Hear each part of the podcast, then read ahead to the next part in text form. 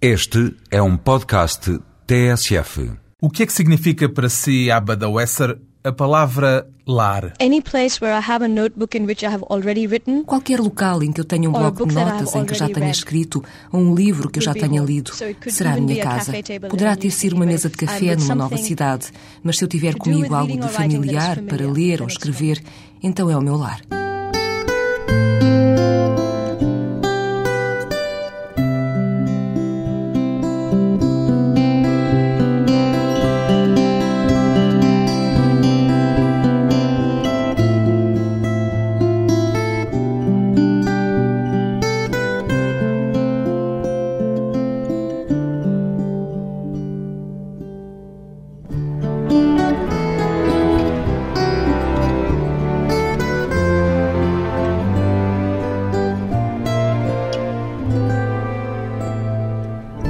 Abba da Wesser, 33 anos, escritora. Há quanto tempo vive em Nova Iorque, Abba da Wesser? Uh, I moved there in 1995. Fui para lá em 1995, há 12 anos, portanto. O que quer dizer que já vive há quase tanto tempo nos Estados Unidos como o tempo da sua vida que passou na Índia. Yes, I actually lived for four years in Boston. Sim, na verdade, York, ainda vivi durante quatro almost anos the em. Boston, antes de me mudar para Nova York. Portanto, é quase o mesmo tempo. É quase um empate. It's even. It's almost even now. É um empate, já é quase o mesmo tempo agora. Acho que os dois países têm importância igual na minha vida. Fui criada na Índia, tenho lá raízes muito fortes e a minha família ainda vive toda na Índia. Regresso lá todos os anos para passar uma temporada. Mas, de certo modo, desenvolvi-me e tornei-me adulta na América. E o que é que isso significa em termos da sua identidade como escritora, o facto de ter uma vida dividida entre os Estados Unidos e a Índia? I think as a writer, I really don't look upon myself as having Enquanto escritora, Ah, não a me vejo como uma national pessoa que tenha uma identity. identidade nacional. think literature Não acho que a literatura tenha nacionalidade. And E por vezes, quando escrevo, sometimes nem I sequer penso em mim como uma mulher escritora. Sou apenas think of alguém que myself as a escreve. woman writer, but Acho just que o facto de escrever é algo de mais importante para a minha identidade do que os outros grupos a que pertenço. Any of the other groups that I belong to. Mas se tivesse de se definir, considerava-se sobretudo uma escritora indiana ou norte-americana? Uh, I don't even ask myself that question. Nem sequer coloco essa questão a uh, mim própria. I don't Não me vejo como americana, American, mas vejo-me como see nova myself as a iorquina. New Yorker. Vejo-me como indiana, Ah, porque sou absolutamente indiana. as an Indian Mas ao mesmo tempo acho que a cultura que me é mais próxima nesta fase da vida, de um ponto de vista intelectual, uh, por via da minha própria escolha, é provavelmente a cultura francesa. Portanto, todas estas Uh, coisas misturam-se em mim. E é uma is mistura feliz. Sinto-me bem assim. Não acho que tenha de escolher uma coisa ou outra. Acho que posso ter as três. It's E isso é uma benção. Uh, I feel balanced about it. I don't feel that there's a choice between choosing one and the other. I think I can have all three, and that it's a blessing. Comecei por lhe pôr estas questões porque há nesta altura um interesse muito grande pela literatura e pelos escritores indianos. Basta referir o sucesso da literatura indiana no Salão do Livro de Paris. Como é que encara isso? I think that. It, well, India is such a diverse country. A Índia é um país com uma tal diversidade, temos tantas línguas diferentes, tantas culturas diferentes. Eu próprio venho de uma família em que o meu pai é do norte e a minha mãe do sul.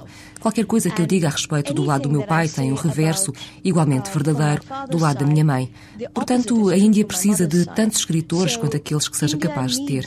Escritores de todas as regiões, porque é it muito difícil que um único escritor, numa única das muitas línguas indianas, consiga representar o país de modo significativo, porque temos uma diversidade tão grande. A Índia é mais um continente do que propriamente um país. Existe o risco de um ocidental ter uma imagem distorcida da Índia a partir das informações que recebe hoje nos médias, uma imagem com pouco a ver com o país que a Índia é, de facto? The chances are it's true in some little part of India, no matter what your what your picture is. Qualquer que seja essa imagem, tem uh, hipóteses de ser verdadeira numa qualquer pequena parte da Índia. Porque, por exemplo, há comunidades que são patriarcais e outras que são matriarcais. Temos eh, todas as religiões uh, do mundo. Eh, Temos, creio, languages. 18 We have línguas oficiais 18 languages inscritas nas notas de banco, as have, mas são falados uh, cerca de about 5 mil 5,000 dialectos different dialects diferentes. Temos um sistema social And, também bastante complexo. Complex social system as well. Continua a existir, por exemplo, o sistema de castas. Of course I'm talking about caste, Claro but que me estou a referir às castas, mas até o is sistema very de castas na because Índia é muito that exist in complicado, porque há castas que exist in existem numa determinada região e não existem noutras regiões. E penso que é por isso que muitos indianos, se lhes perguntarem no estrangeiro de onde são, respondem sou indiano, mas quando estão no país identificam-se como alguém que fala bengali ou como uma pessoa oriunda de Gujarat ou identificam-se com alguma comunidade mais pequena. Mas vivendo no Ocidente, que percepção é que a aba tem da imagem que nós, ocidentais, temos de uma Índia que é de facto muito maior e muito mais diversa do que a ideia comum que por vezes temos dela? I think that the both Europeans as well as Americans Penso que tanto entre americanos e como entre europeus existem ideias muito diferentes acerca da Índia. Há pessoas que veem India. filme de Bollywood e pensam que a Índia é aquilo. Há quem leia livros indianos e pense que é aquilo a. Índia. E há pessoas que viajaram pela Índia. Quanto mais pessoas no Ocidente forem à Índia, melhor perceberão o que é a realidade indiana. Porque, na verdade, uma vez na Índia, uma pessoa percebe-se ao viajar de uma cidade para outra que há muita coisa que muda. A forma das pessoas tratarem you estranho são differently. diferentes, Uh, a cultura é obviamente diferente, a comida é diferente de um lugar para o outro. E a não ser que haja uma verdadeira interação e que se viaje. Porque, além disso, no Ocidente há pessoas que têm uma imagem da Índia formada a partir da comunidade indiana que vive no seu país. A comunidade indiana em Portugal, por exemplo, é provavelmente muito diferente da comunidade indiana em França, que é oriunda de Pondicherry, uma antiga colónia. E aqui podem vir de Goa, que era uma colónia diferente. E ambas essas comunidades são muito diferentes da comunidade indiana no Reino Unido, que se formou num determinado período após a independência da Índia. E nos Estados Unidos temos uma comunidade indiana completamente diferente, porque muitas são pessoas que foram para lá estudar e tirar os seus cursos superiores. A lot of them are people who came to stu- study and do their PhD. No fundo, aquilo que me está a dizer é quase que a Índia não existe. Existe e ao mesmo tempo também não existe. Penso que existem imensos paradoxos na Índia, muitas the same contradições. time, almost Ao mesmo tempo, quase todas as pessoas who que se declaram Indian indianas são realmente Indian. There is indianas. something that unites Acho us, que but há algo que nos une, very mas é algo de muito abstrato. Mas também, simultaneamente, é algo de não abstrato, porque é físico. Tem a ver com a geografia real the da nation, nação. A forma continental da Índia é muito importante na psicologia indiana. Como é que a aba se enquadra nesta nova e fervilhante literatura indiana que se pode dizer que está na moda, com cada vez mais autores, mais livros vendidos, mais atenção nas revistas e nos jornais por todo o mundo? Well, I think that like most other writers, I would have a, I have a mixed feeling about it Como because muitos outros I escritores, eu understand acho que tenho um sentimento ambíguo em relação a isso. Compreendo que é uma necessidade para os leitores e para classify os editores classificar de alguma But on forma the a literatura.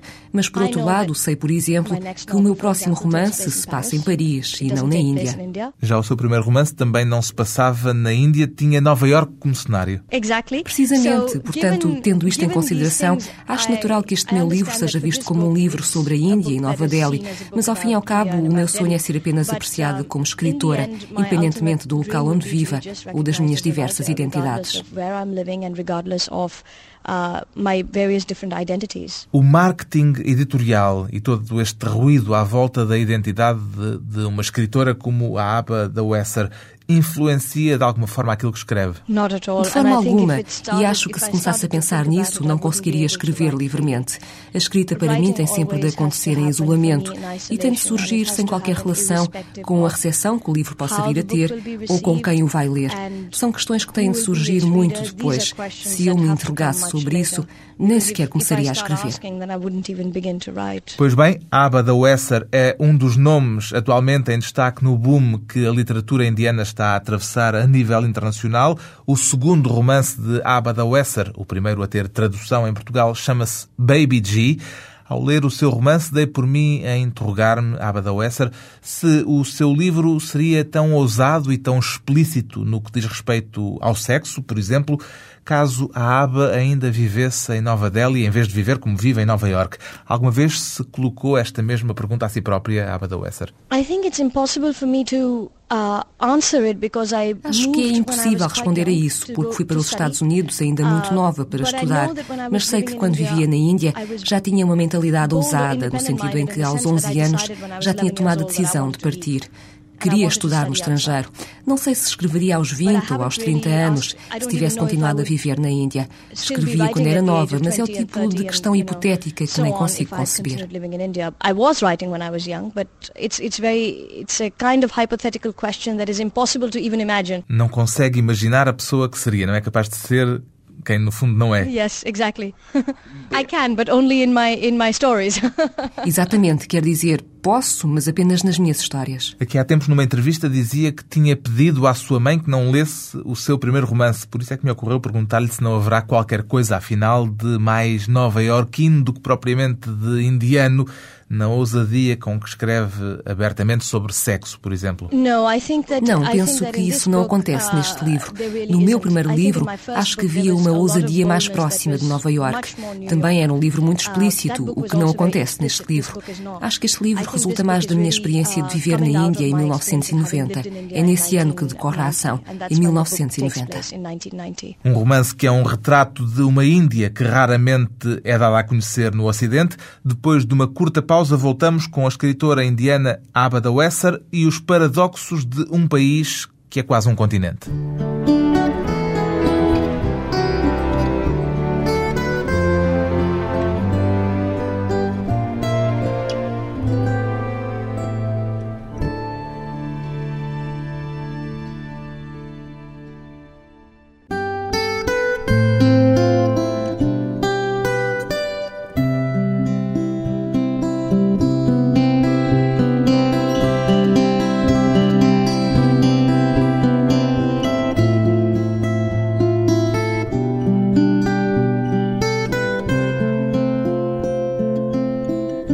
Regresso à conversa com a escritora indiana radicada em Nova York, Abada Wesser, a autora do romance Baby G. Baby G é um título estranho e até de certa forma exótico para um ocidental. O que é que significa este sufixo G que vem colado à palavra baby? Abada Wesser. G é um uh, sufixo que é usado como uma forma de respeito. Por vezes também é acrescentado a nomes de pessoas conhecidas para demonstrar que as respeitamos.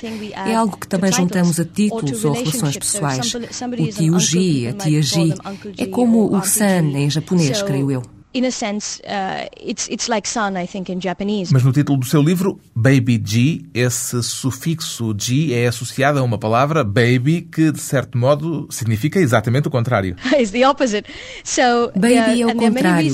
Há muitas razões para o ter escolhido. A personagem principal, Anamika, é tratada por Baby G pela sua criada, porque a criada é mais pobre e é de uma casta mais baixa. Por isso trata esta rapariga, que é mais nova do que ela, por Baby G. Mas ao mesmo tempo, tempo, para mim, este livro tem a ver com o ser adolescente. É um livro sobre a adolescência. E precisamente por o livro tratar da adolescência, esta rapariga, a Anamika, está permanentemente dividida entre ser uma criança e ser já uma adulta. E eu acho que esta palavra, Baby G, também capta a atenção entre estas duas fases da vida. Já se é crescida, mas por vezes há comportamentos em que se corre à procura da mãe, em que se é um bocadinho mimado. É este limbo em que ela está tão frequentemente que é bem representado, julgo eu, pela expressão Baby G. Há, portanto, nisso qualquer coisa de paradoxal e já anteriormente me disse que há muitos paradoxos na Índia. Gosta de paradoxos, Abada Wesser? Acho que os aceito. É simplesmente algo que resulta da diversidade da diversidade humana. É impossível ignorar a diversidade humana da Índia e para mim também é impossível por eu vir de uma família tão diversa. As origens do meu pai e da minha mãe são muito diferentes e eu cresci com isso. Perguntei-lhe isto porque queria tentar perceber se os paradoxos da personagem principal refletem de alguma forma o enorme paradoxo que me disse há pouco que é a própria Índia. Sim, a personagem principal passa por muitas situações que refletem, em maior ou menor uh, grau, muitos paradoxos da Índia. E há também outras reflexões, paradoxais ou não, sobre a situação social das mulheres na uh, Índia. Além do paradoxo maior de aquela rapariga ser extremamente patriota naquela idade e de querer fazer uh, coisas pelo país, mas ao mesmo tempo querer partir para poder fazer alguma coisa por si própria. Também há nela essa tensão. Ela adora adora a Índia, é muito patriótica, mas ao mesmo tempo quer ir-se embora e conseguir outros tipos de oportunidades para si própria. Eu creio que isto é uma constante da condição humana. Deseja-se uma e outra coisa e não é fácil compatibilizar uma coisa e outra. Uma pessoa fica dividida e tem de optar por uma coisa ou por outra come together e easily. They don't balance out. So you're torn and then eventually you choose one thing or you choose the other. A sua personagem no romance a certa altura diz sentir-se estranhamente jovem e estranhamente velha ao mesmo tempo. Yes, but I think that I think that is universal for people at that age. Sim, mas acho que isso é uma situação universal naquela idade. É um sintoma da adolescência. Absolutely, and I think that that's something that a lot of teenagers anywhere will be able to relate Sem to. dúvida, e acho que é algo com que muitos adolescentes, seja onde for, se podem identificar. Ana Amica, a Baby G, tem 16 anos e o romance passa-se no princípio dos anos 90, ou seja, fiz as contas, a idade dela corresponde à sua idade. Quanto de autobiográfico é que há neste seu romance, Abada Wesser? Muito pouco. A parte que retrata a situação política dessa altura é muito realista e é uma altura que eu vivi. Foi por isso que quis que o livro se passasse naquele período, porque foi um tempo que me marcou. Quanto às peripécias íntimas e pessoais também? Não, quanto à parte política. Então, enquanto à parte pessoal, não digo uh, no que diz respeito à vida pública, mas do que se refere à vida privada, que também é retratada no romance. Na parte pessoal há um uh, pequeno pormenor, ou não tão pequeno quanto uh, isso, depende do seu ponto de vista. No meu liceu, eu era a chefe de turma, tal como a personagem. Só que na minha escola havia dois chefes, um rapaz e uma rapariga. E no livro é só ela. Portanto, essa pequena parte é verdadeira. E a aba da Wesser também era tão boa aluna quanto a sua personagem na disciplina de física, por exemplo? No, I hated it. Não, odiava. Na verdade, enquanto escrevia o romance, li alguns livros de física e até gostei muito. E pensei para mim mesma, se tivesse percebido tudo isto quando era adolescente. Quanto a relações, não tive nenhumas do género das dela e os pais dela não têm nada a ver com os meus pais, de modo nenhum. Então, o interesse dela pelas ciências. é ficção. Perguntei-lhe isto porque disse há uns meses, numa outra entrevista, esta frase: A ciência dá-me esperança. E eu pensei, se não for em mais nada, pelo menos nisto, a autora e a personagem têm qualquer coisa em comum. Não, na idade adulta passei a gostar de matérias científicas e nesta altura estou absolutamente fascinada pelas neurociências. Quero escrever um livro que fale de neurociências, mas naquela idade. O sistema escolar na Índia é um bocadinho redutor. Eu não gostava de ciência, mas não tinha opção. Não gostava de estudar ciências. Revoltava-me. Não me interessava pela ciência e então pela física, nem pensar, porque não percebia nada daquilo. You know, was not interested and certainly not in physics, which I did not understand at all. Quando é que se dedicou exclusivamente à escrita, Abada Wesser? Uh, I started writing when I was Comecei mesmo a sério quando ainda era adolescente, quando tinha aproximadamente a idade de Anamika, a personagem do meu livro. Escrevi um romance de cerca de 120 páginas que tinha por cenário uma escola em Nova Delhi. Nunca o publicou? Não, não, never. It's not very good. But I've kept it. Nunca, não era grande coisa, mas guardei uma cópia a algures. Aos 17 anos escrevi outro, mais ou menos com o mesmo volume, mas só publiquei o meu primeiro livro aos 26 anos. E devo tê-lo escrito quando tinha 24. Nessa altura ainda tinha um emprego a tempo inteiro e só em 2002 é que me dediquei por completo à escrita. Foi quando acabei Baby G. And that's when I finished uh, Baby G, finished the manuscript. Trabalhava em Wall Street? Yes, I was working in finance. Sim, trabalhava numa empresa financeira. Ou seja, um emprego digamos, bem pouco literário. Yeah, I mean, I was always Sim, quer dizer, eu estava sempre a escrever. Acabei a universidade, andei à procura de emprego e encontrei aquele lugar numa empresa financeira. Uh, Decidi aceitá-lo, mas continuei sempre a escrever aos fins de semana. Queria continuar a escrever, portanto fazia duas coisas diferentes. Qual era a sua principal motivação quando começou a dedicar-se à escrita a sério? I think Acho que era uma necessidade absoluta. Eu era adolescente quando comecei a escrever, ou talvez até mesmo um pouco mais nova, e sentia realmente essa necessidade como uma forma de me expressar, por razões pessoais. Para se expressar ou para explorar os seus sentimentos e tentar percebê-los, como acontece com tanta frequência quando se é adolescente? Penso que quando era miúda era apenas para me exprimir. Sentia que havia qualquer coisa a desenvolver-se em mim e eu não sabia como manifestá-lo. Por isso precisava de escrever, só mesmo para deitar cá para fora. Desde então acho que o sentido da escrita na minha vida mudou muitas vezes. Tem estado sempre a desenvolver-se e em mudança. Mas naquela altura era uma necessidade. Sentia que acabaria por enlouquecer se não escrevesse. go crazy if I didn't write. Quando é que começou a levar-se a sério a si própria enquanto escritora? A pensar que era realmente uma escritora? Acho que foi depois do meu primeiro livro ter sido publicado. Tinha começado a escrever Baby G, mas não conseguia acabar por ter muito trabalho. E percebi que tinha de escolher entre continuar com a carreira no mundo da finança ou dedicar-me à escrita. Comecei Baby G, mas não avancei muito por falta de tempo na altura. Por isso decidi deixar o meu emprego. Percebi que era um risco enorme e disse para mim própria: Ok, o o risco é grande, mas vou tentar a minha sorte.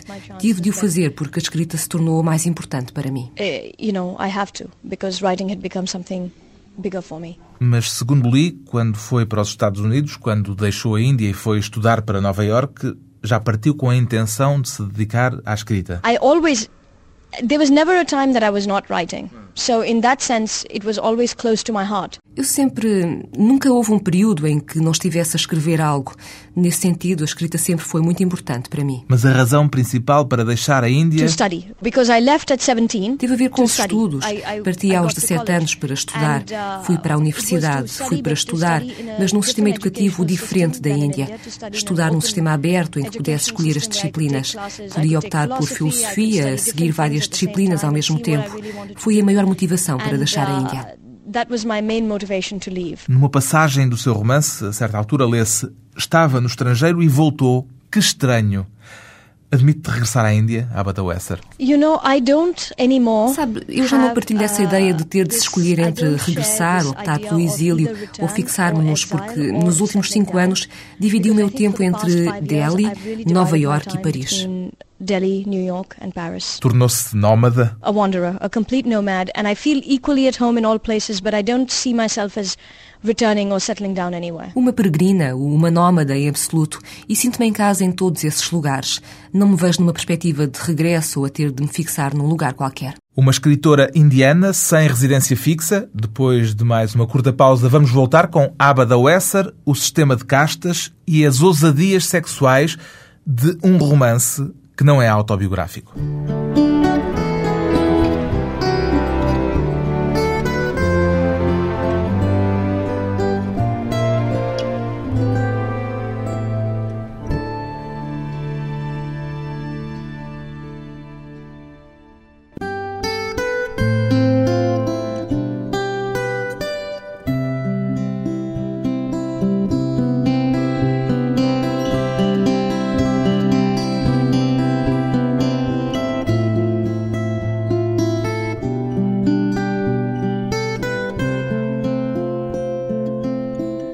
Convidada hoje para a conversa pessoal e transmissível a escritora indiana Abba Dawesser, a autora do romance Baby G. Ao escrevê-lo, Abba Dawesser, a sua primeira intenção foi a de contar a história de uma rapariga em particular e a sua descoberta da sexualidade, ou a partir da sua intenção já era mais vasta do que isso e já tinha como objetivo que o livro fosse, de certo modo, um retrato de uma certa Índia urbana?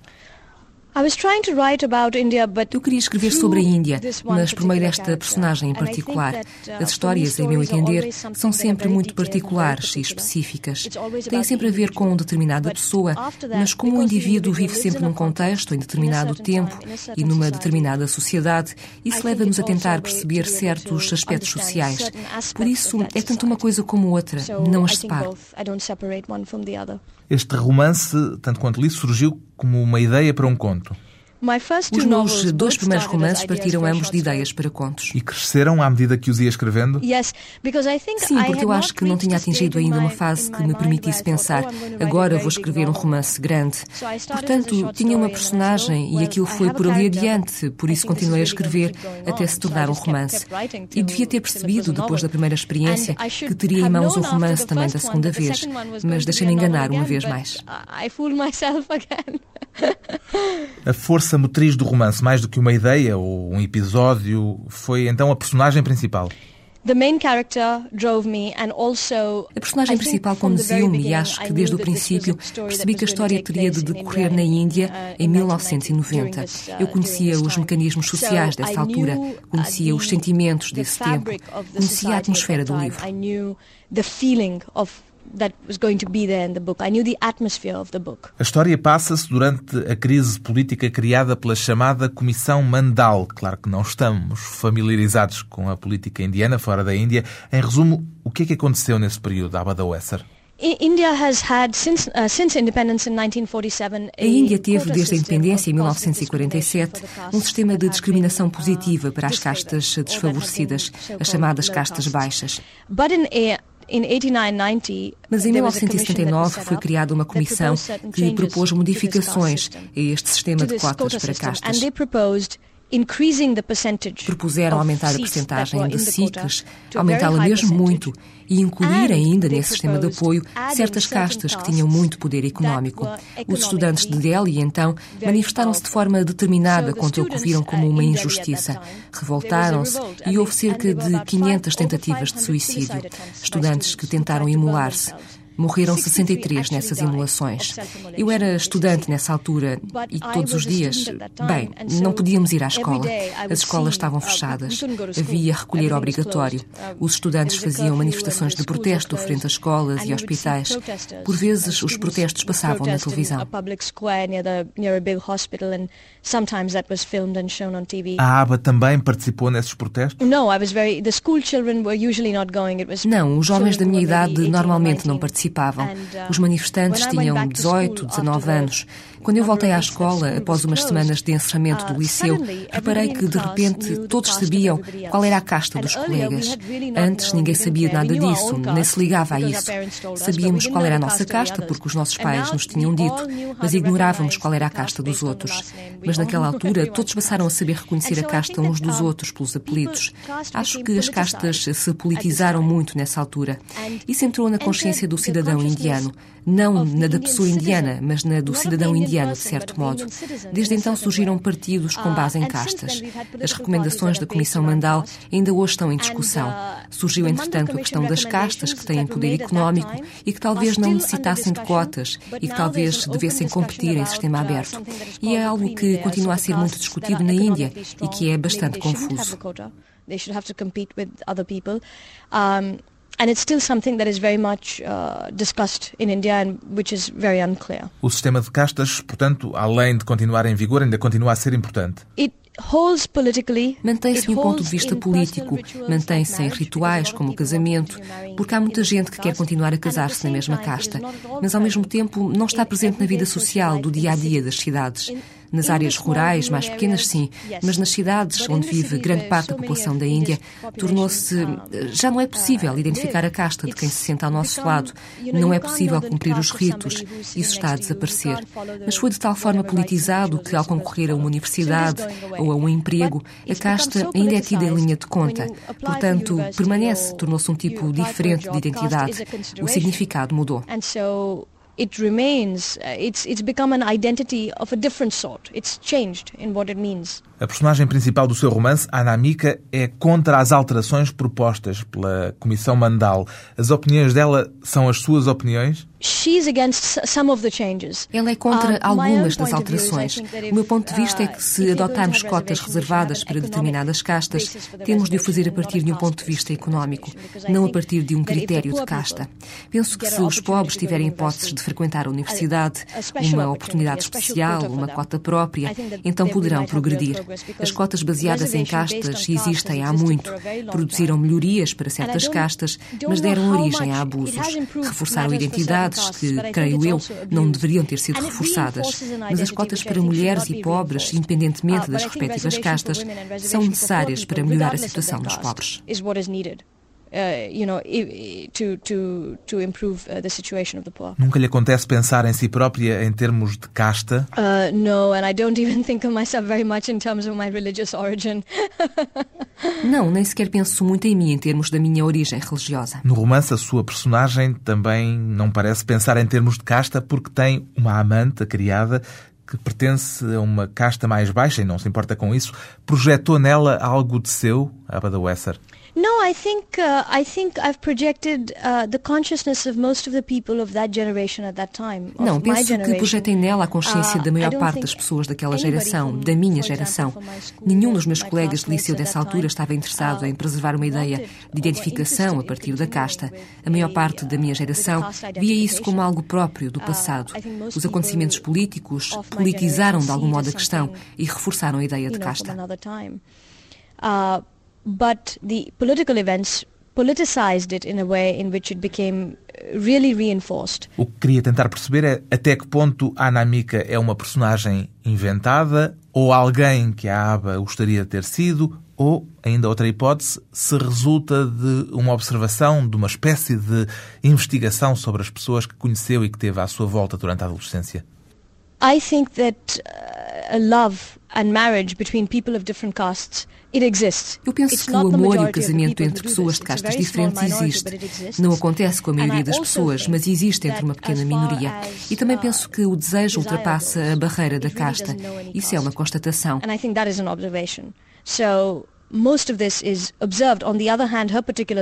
Muito do que está no romance resulta do meu olhar sobre a sociedade, mas esta história é absolutamente ficção.